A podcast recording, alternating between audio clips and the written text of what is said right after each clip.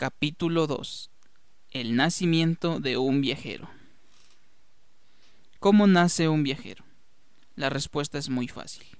En un parto luego de nueve meses de embarazo. Creo que es obvio. Pero ¿cómo nace el gusto por viajar? Ahí viene lo interesante. Porque primero aparece como un deseo. Ver un lugar y ver lo bonito o imponente que se ve.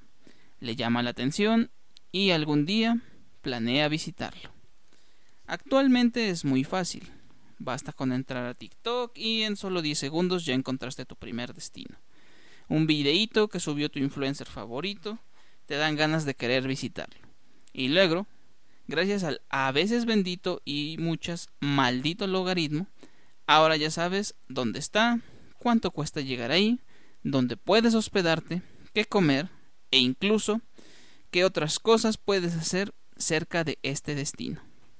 Pero antes era un poquito más complicado. Antes de TikTok y antes de Instagram, lo único que veías eran fotos mal tomadas por alguno de tus familiares o amigos que tenías como amigos en Facebook.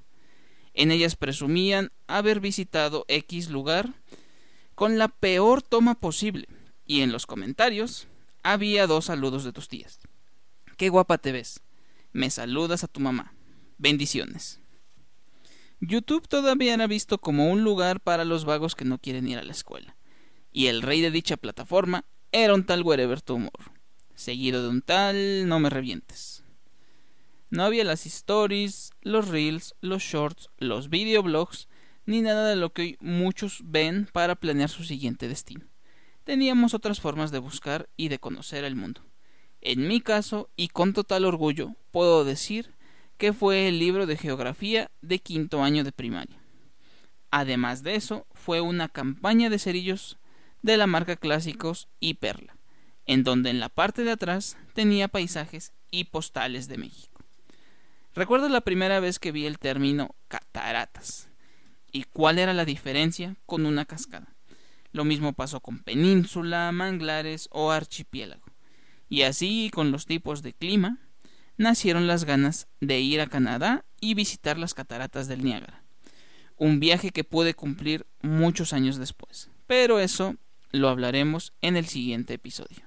Por otro lado, las postales de las cajas de cerillo me mostraron que México tenía muchas cosas. Ciudades y pueblos donde nevaba, desiertos, playas, bosques, ciudades coloniales, selvas, zonas arqueológicas, lugares desconocidos e imposibles de pronunciar, y gracias a eso supe de la existencia de un programa que llevaba más de 10 años activo. Los pueblos mágicos. En ese entonces, 86 pueblos mágicos. Y lo primero que hice fue ver cuántos tenía. Excelente, me dije. Tengo seis. Tepoztlán, Tlayacapan, Tasco, Cholula, Zacatlán y Chinahuapan. Y pensé, algún día visitaré los otros 80. Algunos tuvieron otra oportunidad gracias a las películas. Quiero ir a una estación en el metro de Londres y creer que estoy buscando la estación 9 y tres cuartos con rumbo a Hogwarts. Quiero ir a Nueva Zelanda con mis mejores amigos en una misión para destruir el anillo único. Quiero viajar en un barco, sentirme en el Titanic. Quiero ir al Louvre. Igual y si está ahí la tumba de Magdalena. Quiero ver una aurora boreal como en Tierra de Osos. Quizá si puedo ver a mi abuelo ahí una vez más. Y así podría seguir con cientos de miles de películas desarrolladas en algún rincón del mundo. Quizá no me quedaron ganas de ir a África luego de ver Los dioses deben estar locos o El balón de oro.